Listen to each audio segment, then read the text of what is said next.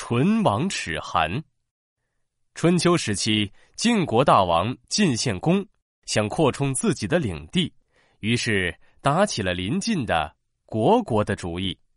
但晋国和虢国之间还隔着一个虞国，这让晋献公很伤脑筋。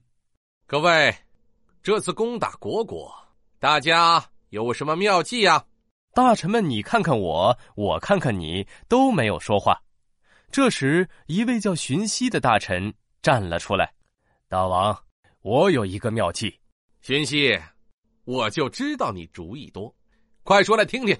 荀息捋了捋胡子，微微一笑：“大王，我这主意好是好，可是，可是什么？别吞吞吐吐的，就怕您不答应。”哎呀！好主意，我哪有不答应的道理？尽管说。我听说虞国国君特别虚荣，爱占小便宜。我们拿宝马和美玉送给他，向他借路，这样我们就能将虢国一举拿下了。一听要贡献出自己的宝马和美玉，晋献公心里有点不高兴了。好啊，你个荀息！原来是想打我宝马和美玉的主意啊！啊，这些都是我的最爱，不行不行！大王，虞国公爱慕虚荣，咱们投其所好，到时候借到虞国，拿下国国，这可比宝马和美玉重要多了。再说了，虞国和国国都是小国，相互挨着，我们攻占了国国，虞国就失去了帮手。到时候我们再顺路把虞国一起消灭了，宝马和美玉不就又回到您手上了吗？这宝马和美玉只不过暂时换个地方放放而已，您说呢？听荀息这么一说，晋献公觉得有点道理，不错，不错。可要是那虞国公拿了我的宝贝不肯借道，怎么办？荀息自信的摆摆手。不会，不会，咱们晋国可是大国，虞国只是个小国，只有他不敢收礼物的道理，哪有收了礼还敢不遵守约定的道理？此话当真？那必须当真。晋献公高兴的点点头，立刻派人往虞国送去宝马和美玉。虞国公收到重礼，顿时两眼放光。哟，这一宝马可真精神啊！呵。这美玉可真漂亮啊，晋献公可真是出手大方啊！不过是借个路而已，竟然送来这么多宝贝。这时，虞国的大臣公之奇看不下去了：“哎呀，大王啊，这礼咱们可不能收啊！”虞国公一听，把美玉抱得紧紧的：“哎，怎么能不收啊？”人家好心送来礼物，哪有不收的道理？啊我们和晋国是好邻居，他们只是借个路而已，小事一桩嘛。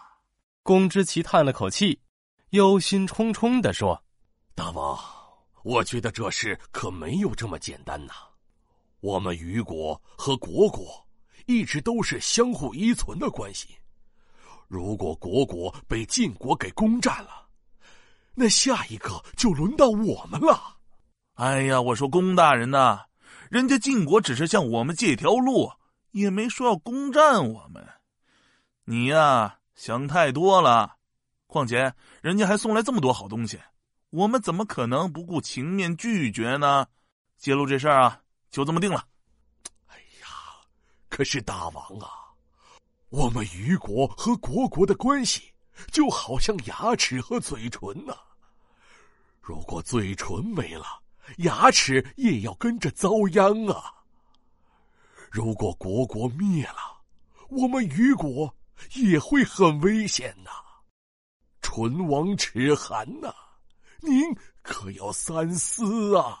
哎，行了行了行，什么牙齿嘴唇的，你先回去吧。没等公之奇说完，虞国公就把他打发走了。很快，晋国打下了国国的一个城市，凯旋而归。晋献公和虞国公都很高兴，于是晋国再次向虞国借路。公之奇知道大事不妙，立刻赶去劝告虞国公。因为跑得太急，一进门还摔了个跟头。哎呀，啊，大王，这次千万不能再借路了。怎么不行了？上次不也没事吗？虞国公不耐烦的看着公之奇。哎呀，哎呀，恐怕这一次就没这么简单了。我们虞国和虢国的关系就好像牙齿和嘴唇呐。如果嘴唇没了，牙齿也要跟着遭殃了呀！现在虢国马上就要灭亡了，下一个灭亡就会是我们虞国了。哎，行了行了行，又是嘴唇牙齿这一套，我不想再听了。